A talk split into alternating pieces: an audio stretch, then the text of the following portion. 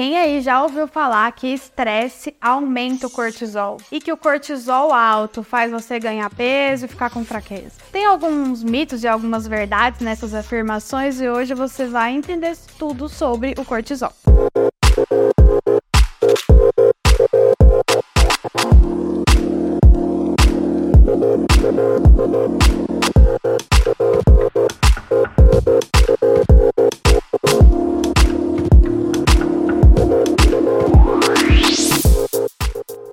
Marielle Mello, sou endocrinologista e meu objetivo é tratar diabetes, tireoide e obesidade de uma forma leve e descomplicada. Existe uma doença bem grave que cursa com um aumento de cortisol, que é a síndrome de Cushing.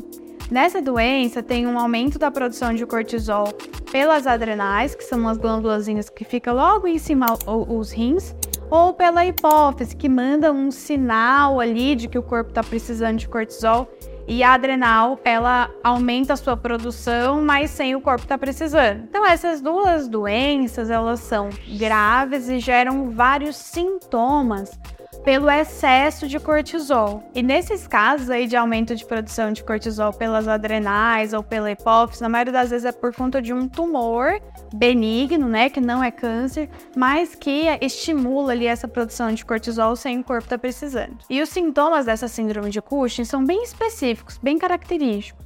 A pessoa tem umas estrias na barriga ou em outras partes do corpo que são maiores que um centímetro e roxas. Elas não são aquelas estrias normais que a gente tem quando ganha, perde peso de uma forma mais rápida. O rosto fica muito redondo, vermelho, que a gente chama de rosto em lua cheia.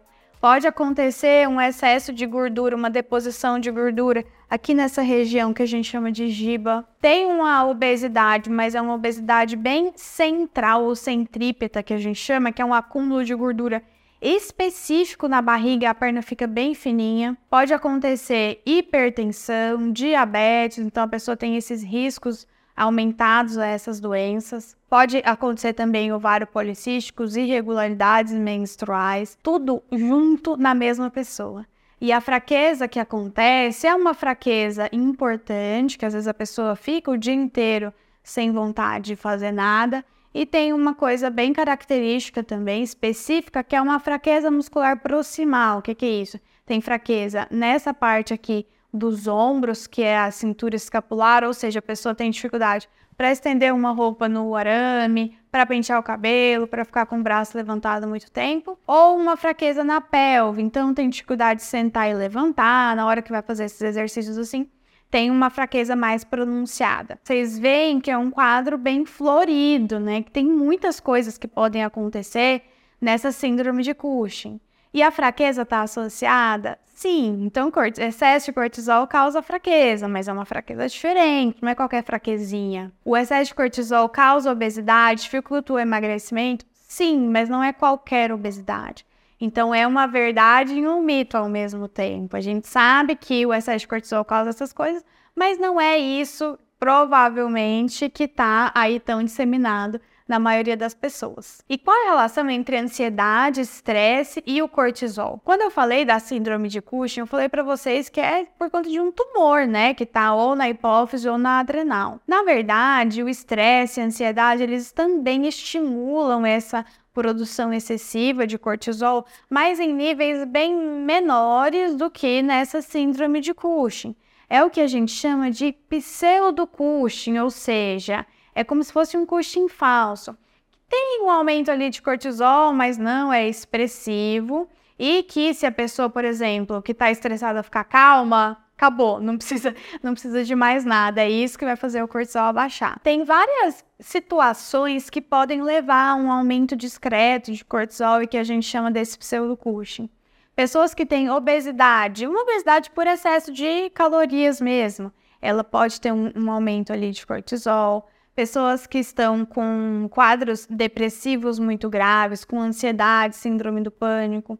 Pessoas que têm toque, transtorno obsessivo compulsivo, é, bulimia, anorexia nervosa, são condições que levam ao aumento de cortisol. Gestação, a mulher que está gestante, ela tem um cortisol mais alto. Síndrome de ovários policísticos também é uma condição que faz com que o cortisol fique mais alto. Então, são um milhão de, um milhão de doenças que podem levar a esse aumento discreto, mas não que seja uma doença. Alcoolismo, né? Pessoas que são alcoólatras, ou quem está fazendo tratamento e está com abstinência de álcool também pode ter um cortisol elevado. E exercício físico intenso pode levar o cortisol, mas em níveis não muito elevados e que abaixam bem rapidamente. E os sintomas dessa pessoa que está com cortisol um pouquinho aumentado, eles não são nem, não chegam nem perto daquela pessoa que realmente tem a síndrome de Cushing.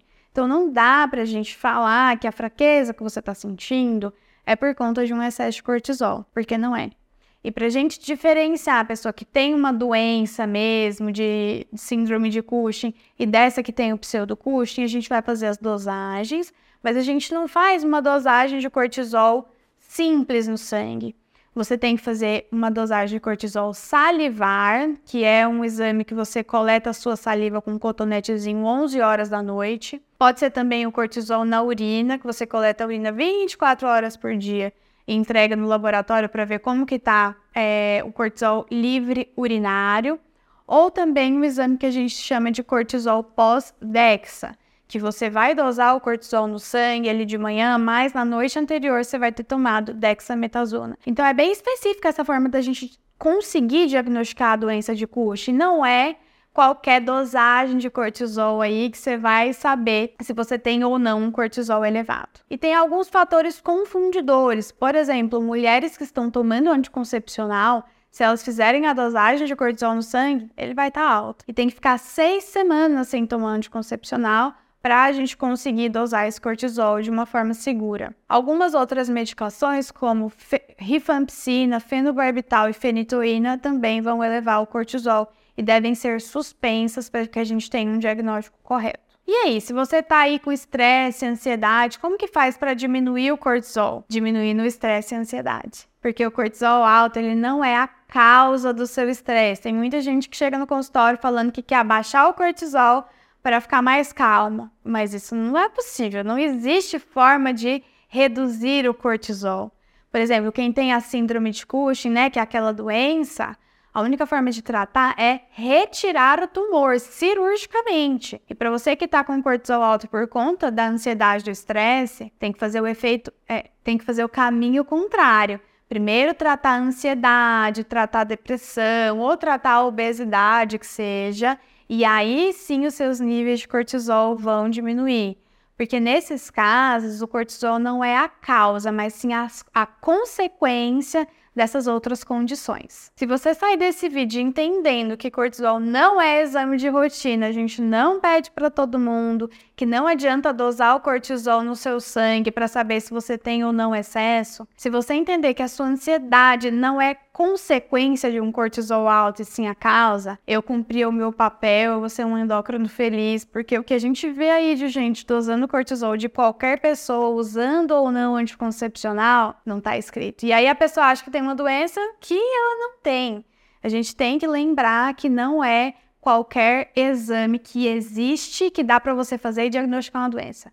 Tem que saber o que, que a pessoa está sentindo, os sintomas, que remédios ela está tomando, por isso que a gente tem que primeiro ir ao médico, conversar, para depois sair com um pedido de exame e não o contrário. Se você agora entende o que, que é cortisol alto, baixo, o que é síndrome de Cushing, encaminhe esse vídeo para quem você sabe que também tem dúvida nisso. Dá um like, se inscreve no canal e semana que vem tem vídeo novo aqui no canal. Até a próxima!